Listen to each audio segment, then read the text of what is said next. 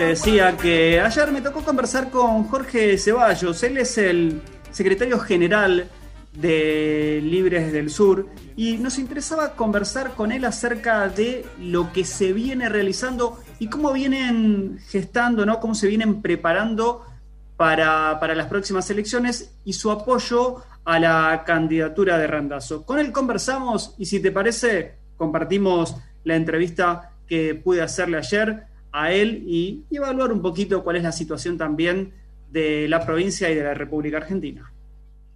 Sí, así es. Eh, venimos en realidad nosotros desde marzo recorriendo la provincia con la idea de, que había que construir una opción por fuera de la, de la grieta, de, lo que todo el mundo conoce, que son las dos opciones del Frente de Todo, el actual oficialismo y la oposición de Juntos por el Cambio. A nosotros nos parece que esa, eh, que ese escenario, que esos actores políticos nos han traído las consecuencias que todos conocemos en el país. Así que nosotros empezamos en marzo a plantar el tema de que había que construir eh, algo distinto.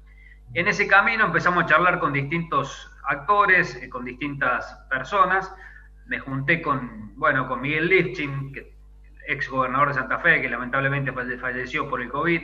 Este, pero bueno, hablamos con, él como referente del del socialismo a nivel nacional, me planteaba que tenía coincidencia sobre este tema, que teníamos que caminar este, este, por esta, eh, contra ese objetivo. Y me junté con vecinalistas, intendentes y particularmente después también con Florencio Randazzo, que ahora, como bien decís vos, eh, ha decidido eh, postularse como candidato a diputado nacional, así que nosotros vamos, ya ahora estamos trabajando la propuesta que, encabezaría él, ¿no?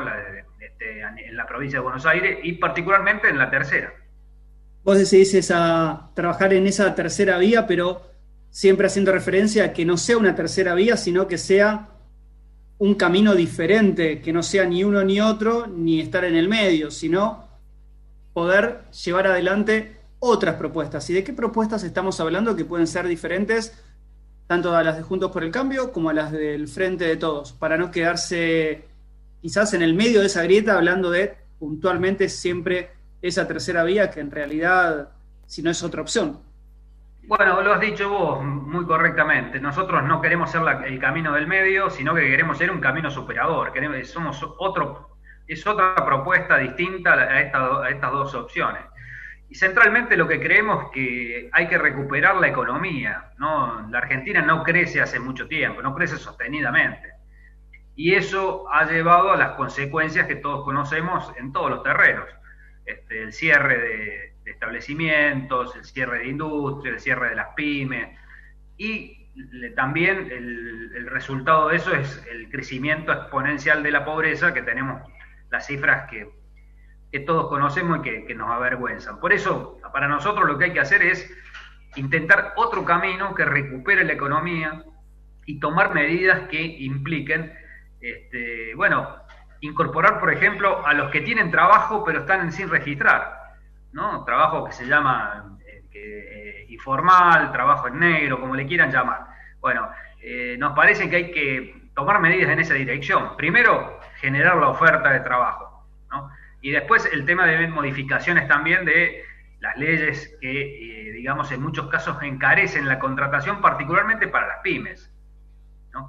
Se nos parece que ahí hay que, hay que animarse, hay que charlarlo, hay que consensuarlo, y no tiene que ser una ley que implique, sola, eh, implique bajarle eh, los ingresos al trabajador. Tiene que ser una ley que le, que le permita al, profesional, al monotributista, a la pyme, si necesita un empleado, poder tomarlo y que eso no le implique una inversión desmedida o un riesgo que no puede asumir por su escaso capital. Nos parece a nosotros que, esa es una de las modificaciones que, nos están haciendo falta.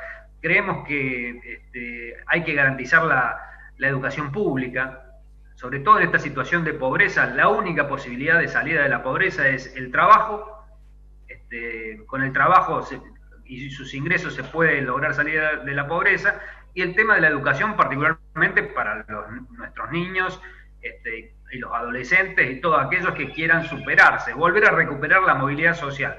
Hablo de la educación pública, esencialmente, que creo que hay que volver a prestigiarla, que tiene que dejar de ser un lugar de contención para ser un lugar donde los chicos aprendan, aprendan lo que pide la, economía moderna, lo que, las demandas que hay en el mercado laboral moderno, este, que aprendan eh, efectivamente y que tengan clases, que es el otro tema que siempre ha habido, ¿no? El problema que tenemos es que muchos de ellos no cumplen los, días del calendario escolar este, necesario para el aprendizaje. Entonces tenemos que garantizar eso.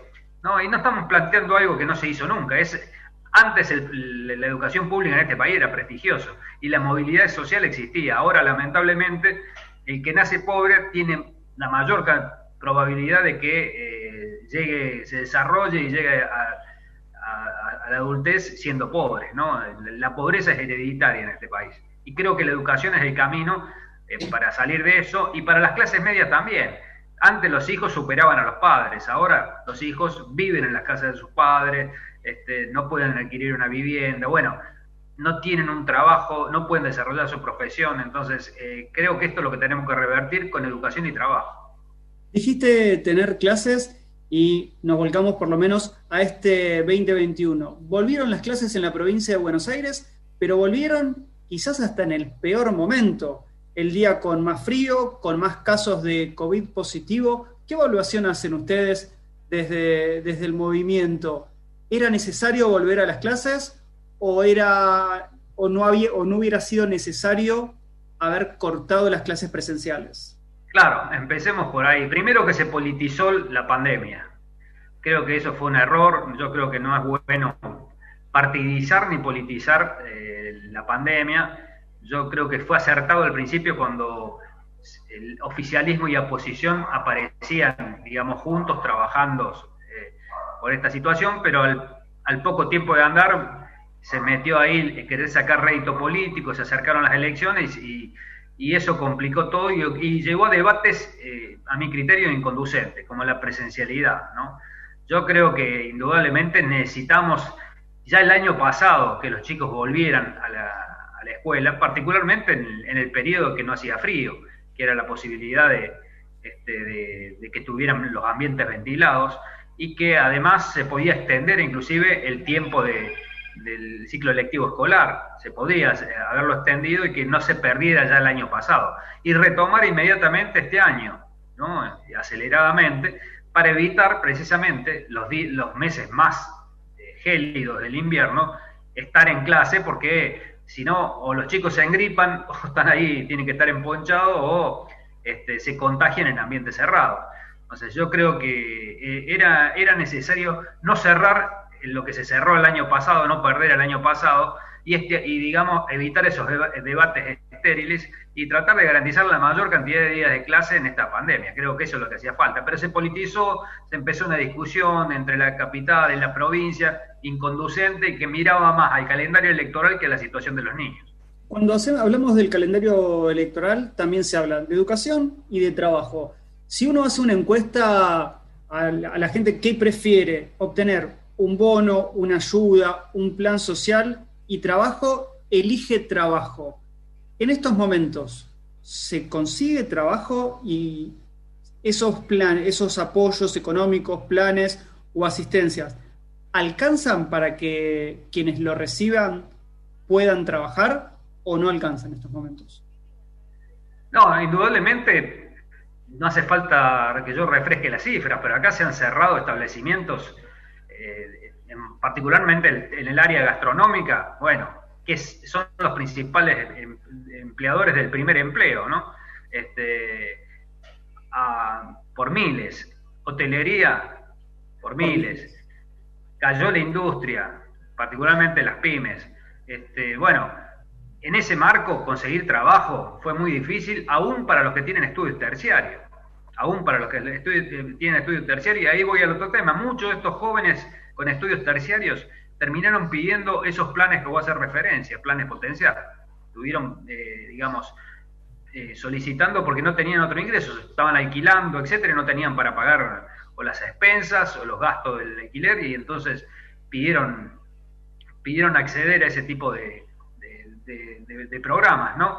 porque el año pasado por lo menos se dio el progresar tres veces, insuficiente, se suspendió el cuarto y este año no, no hubo nada.